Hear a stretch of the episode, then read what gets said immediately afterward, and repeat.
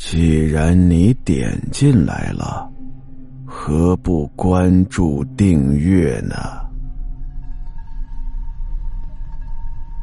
解封。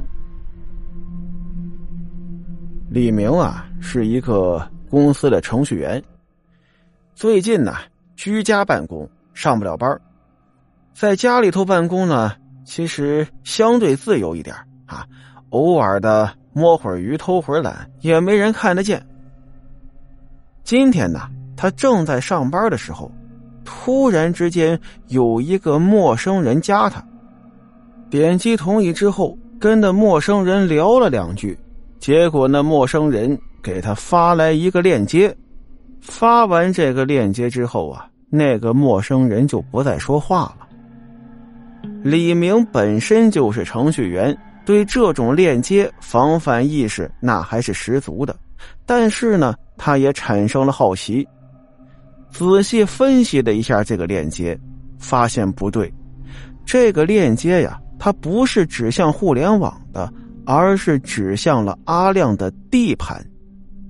阿亮新换的硬盘呐，地盘上空空如也，什么都没有。阿亮很奇怪，他没打开那个链接，他是先打开了他的地盘，地盘里空荡荡的，又打开了隐藏文件，显示所有文件，但是呢，也依然没有。看了看属性。啊，已用空间是零，说明啊，他地盘确确实实是空的。阿亮心里还不放心，又把地盘格式化了一遍，然后呢，才是充满好奇的点了一下那个链接。没想到啊，一点那个链接，突然屏幕上出现了一个女鬼。这个女鬼恐怖至极，头发散乱，白的发灰的脸。眼睛呢是空洞洞的，但是从那空洞里头闪烁着点点的绿光，一会儿明一会儿暗的，嘴角上还挂着鲜血。女鬼的下方出现了几个红色的大字上面写着：“今天晚上我来找你。”这个女鬼。就在阿亮的电脑上飘来飘去的，突然出现这么个东西，可把李明吓坏了。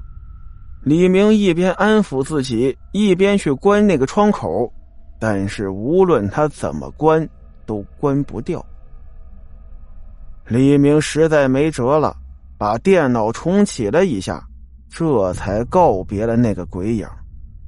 李明平复了一会儿心情。然后打开聊天软件，想去找刚才那个陌生人，然后发现聊天记录里头根本就没有这个人了。但是刚才的那个鬼影，还有那几个大字儿“今晚来找你”，让李明是印象深刻，在他脑海之中挥之不去。李明也无心工作了。玩会儿游戏，看会儿电影，分散分散注意力吧。就这样，好容易熬过了白天。到了晚上，李明有点不敢睡觉了。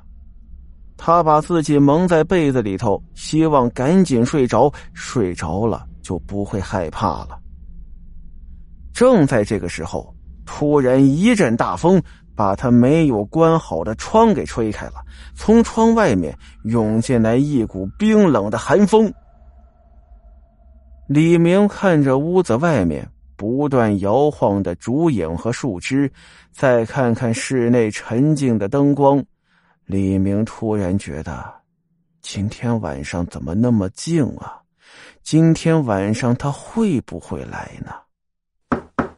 正在李明心中充满忐忑的时候，突然有人敲门，可把李明吓坏了。这么晚了，而且一直在封闭中，门都不能出，这能是谁呀？李明仗着胆子喊了一声：“谁谁啊？”结果对方只是敲门，并没有回答。李明拖着快要被吓软的身躯，一步一步的挪到门口，透过猫眼一看，原来是他同学小刘。这小刘啊，戴着耳机，恐怕是没有听到李明的喊声。李明把门打开，还没等说话呢，小刘一把就扑向了李明：“哥们儿，上海解封了！”而李明呢，也突然反应过来：“啊，对啊。”今天解封了，于是呢，把好朋友让进屋来，正好有个人跟他作伴，他也没那么害怕了。两个人呢，在客厅里头各自倒了杯酒，一边喝酒一边聊天。正在两人聊天的时候，没有人注意到李明的电脑自己开机了。开机之后。那电脑的显示页面自动弹出了那个女鬼的画像，然后整个电脑就往外溢散出了一团黑气，而那团黑气慢慢的吞噬了整个李明的房间，整个房间变得漆黑无比，而李明和他的朋友小刘这个时候也已经没有了声音。整个房间都笼罩在黑暗当中，而那黑暗里隐隐约约的还有两盏绿光在闪烁。好了，今天的故事到这儿，咱们下集再见。